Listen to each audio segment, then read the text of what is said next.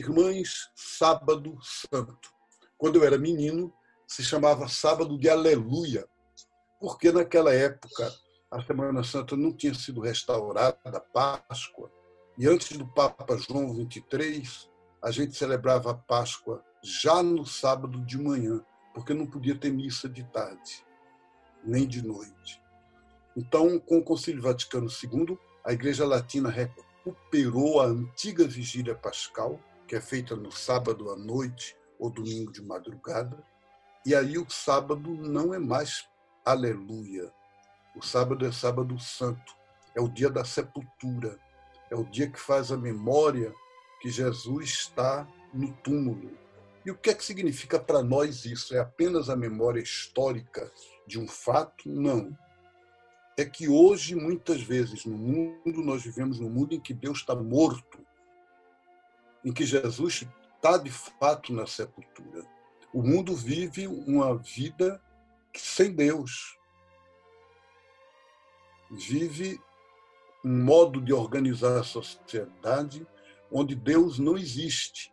Isso tem um lado bom e um lado ruim. Qual é o lado bom? É que a gente pode viver uma espiritualidade adulta, como um, um filho adulto que se liberou, que se libertou da tutela do pai e da mãe. Então, o mundo é autônomo, nada da espiritualidade religiosa, da igreja querer tomar conta do mundo. Está errado. Está errado. Bispo e padre e grupo cristão que vai fazer lobby no Congresso para não se aprovar determinada lei, como se o Brasil inteiro tivesse que ser cristão. Mas há um lado ruim, é o lado de que aquilo que é humano, aquilo que é de salvação para todos no Evangelho, que não é só para os cristãos, não passa, não se vive. Então, quando Jesus diz: Eu vim para que todos tenham vida e vida em abundância, a gente vê uma sociedade que pensa na vida de 10%, de 20% das pessoas. E 90% não tem direito nenhum. Então, este é o sábado santo do mundo, que não é santo, que é um sábado pecador. E por isso a gente tem que velar. O Evangelho diz que as mulheres, no fim daquele dia, elas ficaram de longe olhando a sepultura. A gente tem que ficar assim nessa atitude de longe, olhando, guardando, tomando cuidado, para que não se perca a memória de Jesus, para que não se perca a memória do reino de Deus. É hora das trevas, é hora da escuridão, é hora de crise, mas a gente continua sendo testemunhas, sentinelas da esperança sábado é dia de silêncio, não tem um evangelho próprio para a gente ler neste dia. Claro, as passagens dos evangelhos de João, que falam do sábado santo, podem se. O evangelho é Mateus 28, 1 a 10. E o que é que conta? Conta que assim que acabou o sábado, e para o judeu, acaba o sábado não amanhã de manhã, mas hoje no pôr do sol.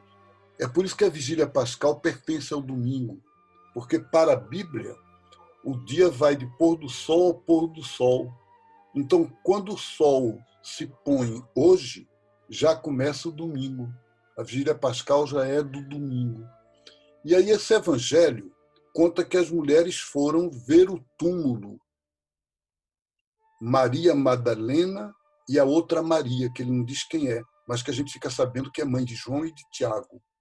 E aí, o anjo do Senhor, o anjo do Senhor é o Espírito, é a ventania de Deus.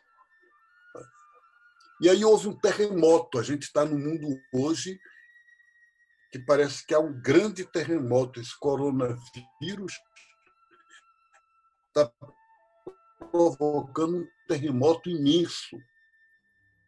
A pedra do túmulo está removida, o anjo do Senhor sentado sobre a pedra, e ele diz às mulheres: Jesus ressuscitou, ele não está aqui.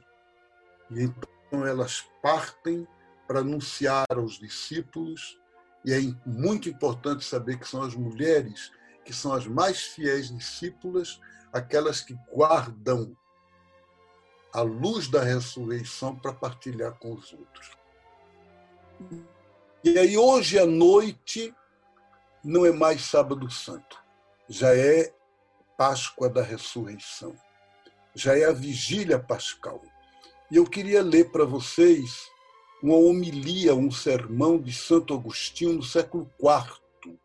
Ele disse assim para as pessoas da diocese dele: Irmãos e irmãs queridos, nós recebemos um convite para vigiar nesta noite. Esse convite nos vem do apóstolo Paulo, que escreveu aos Coríntios, que fazia vigílias frequentes. E ele pede que nós o imitemos.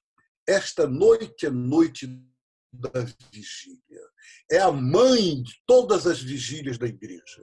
Nós temos sim, irmãos, que fazer vigília nesta noite, porque por nossa forma de viver, nós éramos trevas, nós éramos escuridão, éramos noite.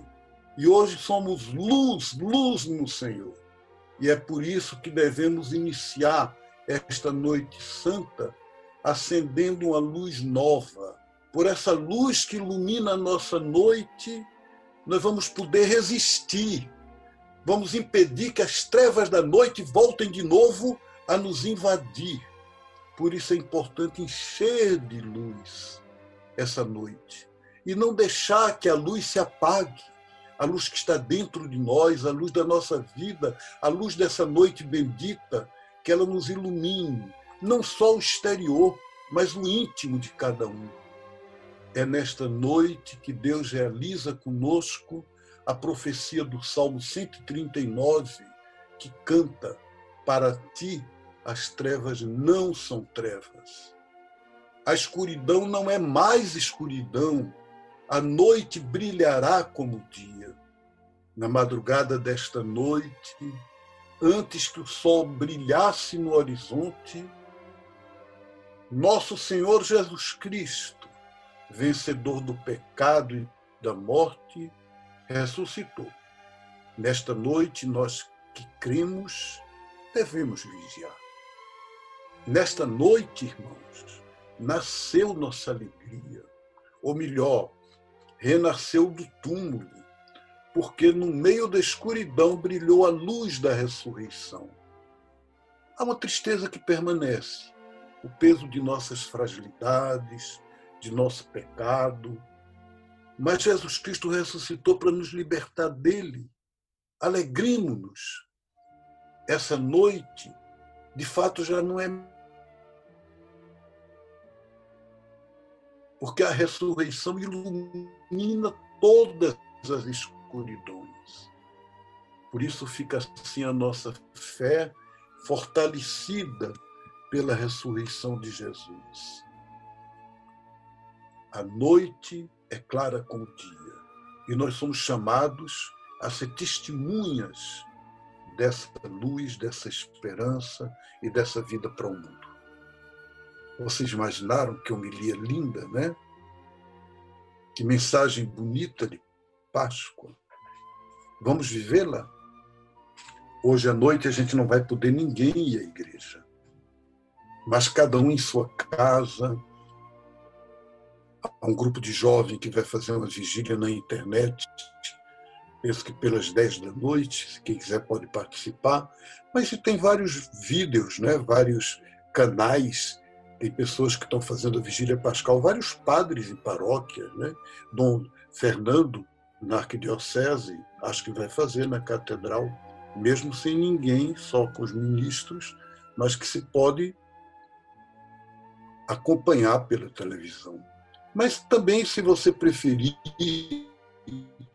juntar a sua família, as pessoas que gostam da sua casa, e fazer uma oração, ler o Evangelho da Ressurreição, nos alimentar dessa esperança. Jesus ressuscitou, o mundo está salvo. Aleluia, feliz Páscoa para vocês.